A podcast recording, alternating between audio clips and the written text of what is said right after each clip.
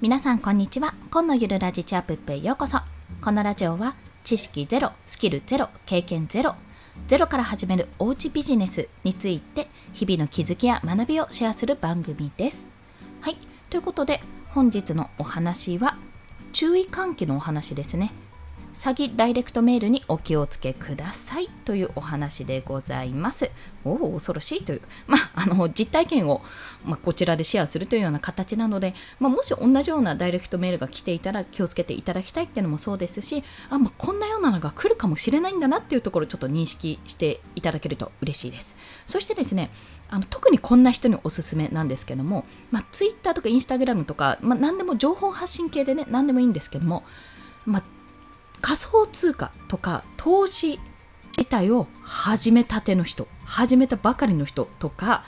あとはすぐにでもお金が欲しいと考えている人ですね。まあ、側近性の高い案件が欲しいみたいなことを考えている人は特にお気をつけください。ということで本日はですね、事例2つと、まあ、余談1つをお話ししたいと思いますので、そちらから解説していきます。まず1つ目の事例は、あの仮想通貨関連で DM が来たんですよ。これ、言ってしまうと、2 BTC、2 BTC、これ2ビットコインなんですね。ビットコイン2枚分預けてくれれば、もうそれを元手にして増やしますよ。だからよろしければどうですかっていうね、あの、ダイレクトメールが来たんですよ。はい。いや、もう思いっきり詐欺だなって思ったんですけど、まあ、あの、こういうメールですね。何々、あの増やしますよっていう人は基本的に信用しちゃダメですっていうところですね。まあ、あの、分ね、これ聞いてる方はそんな信用してないと思うんですよ。なぜかというと、増やしますよって言ってる人、まあ投資っていうのは基本的に自己責任で置いて増やしますよってことは自分で責任を持たず誰かにお願いする形になるじゃないですか。で、これ投資信託とか、例えば銀行経由で投資してるとか、それこそ生命保険であの投資投資型の生命保険とかあるじゃないですかそういうのって基本的には、まあ、なんか裏に大手の会社、まあ、なんていうのか上場企業の会社さんとかがついてるからまだわかるんですね。まあ、それもあんまり人を介してやるもんじゃないっていうお話がね 結構池原さんとかされてますけども。やっぱりあの投資って自分で勉強してあじゃあここいいからどうかなって多少の失敗とかを繰り返しながらやっていくもの、まあ、それでもスキルできればリ,、えーと、リスクスキルじゃないですね。リスクがあんまりないようにしたいっていう人がそのそれこそ国が定めているなんだっけイデコとか NISA か、積み立て NISA とか使ってみるといいよっていうようなお話をされているわけなんですよ。で、そんな中で、誰か知らない人がですよ、全くもって知んないんですよ。ツイッター上で、あの、ビットコインをね、2枚預けてくれれば増やしますよなんて、普通言うかって話なんですよ。そもそもビットコイン2枚持ってねえよっていうところなんですね。まあ、突っ込みどころそこじゃないんですけど。っていうふうににあ、ちなみにビットコインって仮想通貨の一種なんですけども、もうご存知かと思うんですが、2ビットコインっていくらだと思います？今下がったり上がったりしてるか微妙ですけど1枚500万ぐらいするんで、まあ、1000万円ぐらいなんですよ。1000万円預けてくれれば増やしますよなんて言われて預けるのがどこにいるっていう。だったら自分で増やすわ。みたいなそんなところなんですね。自分で勉強してそんなのやるわって。まあでもそんなのかかり引っかかるかっていうような人ももちろんいるんですけどもそういうのに引っかかっちゃう人もおそらくいると思うのでその辺は本当に気をつけてください。なんか増やしますよ系は本当に危ないのでお気をつけください。っていうのが事例その1です。そして2つ目事例その2はお互いに登録し合いましょうっていうもの。これはあの私がちょっと散々ここ最近言ってたみんなの銀行についてなんですけども、あのそれね、ツイートしたんですよ。みんなの銀行で、あ、なんか1週間で7000円稼いだわ、みたいな、びっくりだぜ、みたいなツイートをしたんですね。で、そうしたらね、その日のうちに、そのツイッター系でダイレクトメールで来て、これはね、日本語がめちゃくちゃだったからよくわかんなかったんですけども、ようやくすると、もう2通目の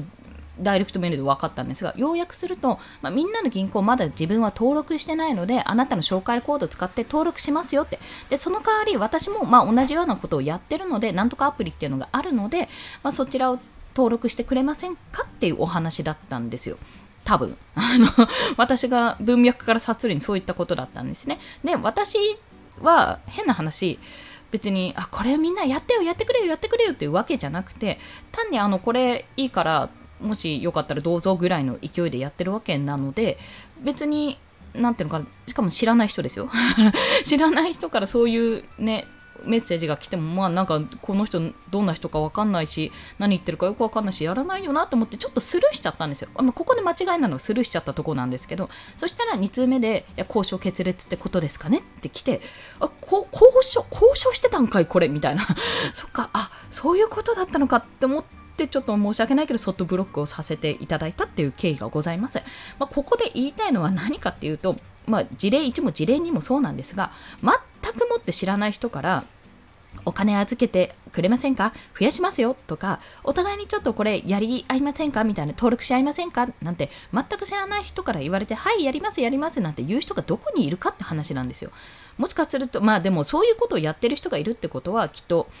あの誰か引っかかった人もいるんだろうなと思うんですけども基本的に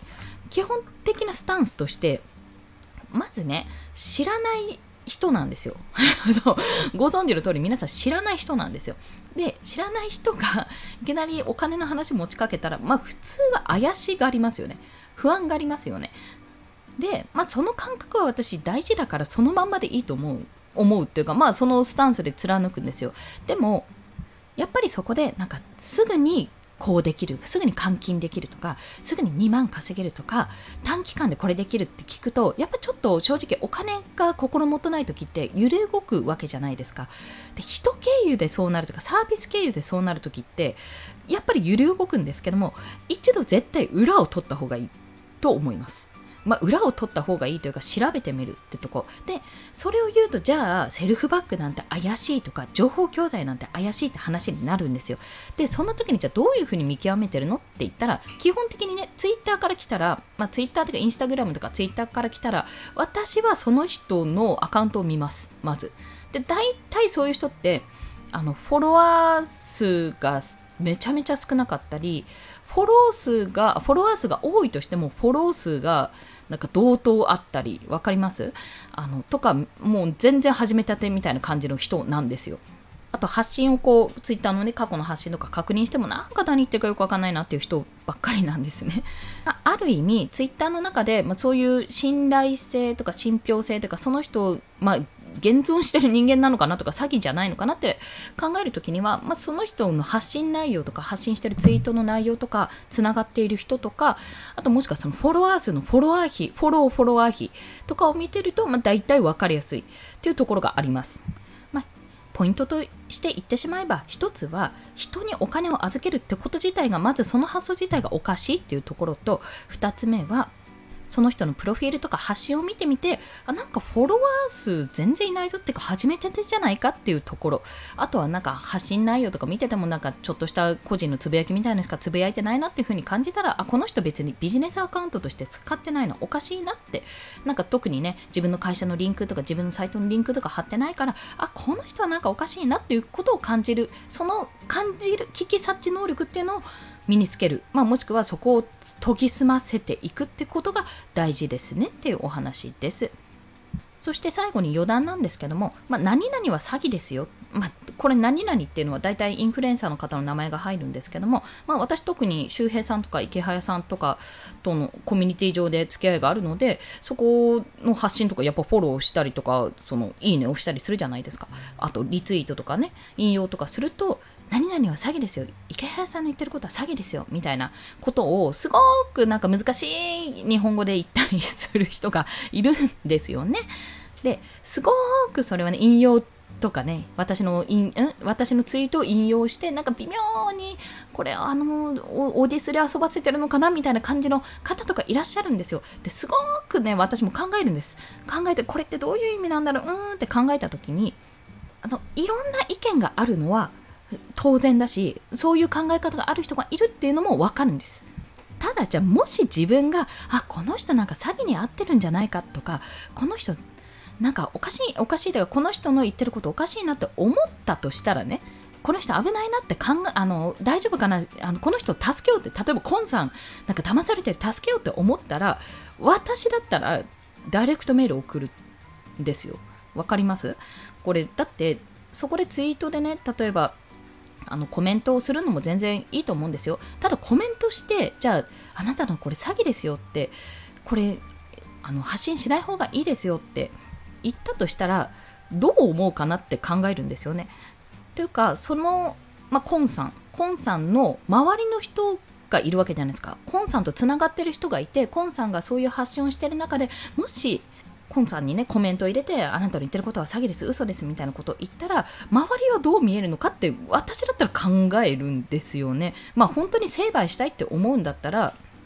まあそこで言うのが正しいのかもしれないですけど攻撃してやろうとか思うんだったらね。ただあこの人騙されてるからちゃんとこれは伝えた方がいいなってって思うのであればダイレクトメールするなって感じたんですよ。自分だったらどうするかって思った時にやっぱりそこでコメントしないよねって考えたらあじゃあこの人とは特にあのまあこういうことを考えてる人もいるんだなってことでふーってこう心の中に留めておいてそっとブロックをさせていただくっていうそういったお話だったんです。でまあ、だって詐欺も何も情報が正しいかどうかなんてちゃんと自分で見極めてるわけじゃないですか、そこで。でそこでもし間違っていたら本当に私はもう全力で謝罪をするわけですよ。もういろんな媒体を使って。すぐに情報を訂正しますよね。でもそういうことをしないためにこの情報は合ってるのかどうか、この人は信用できる人なのかどうかってことを自分のもう30運年間の経験と知識と引き出しを全部フル稼働してやってるわけなんで、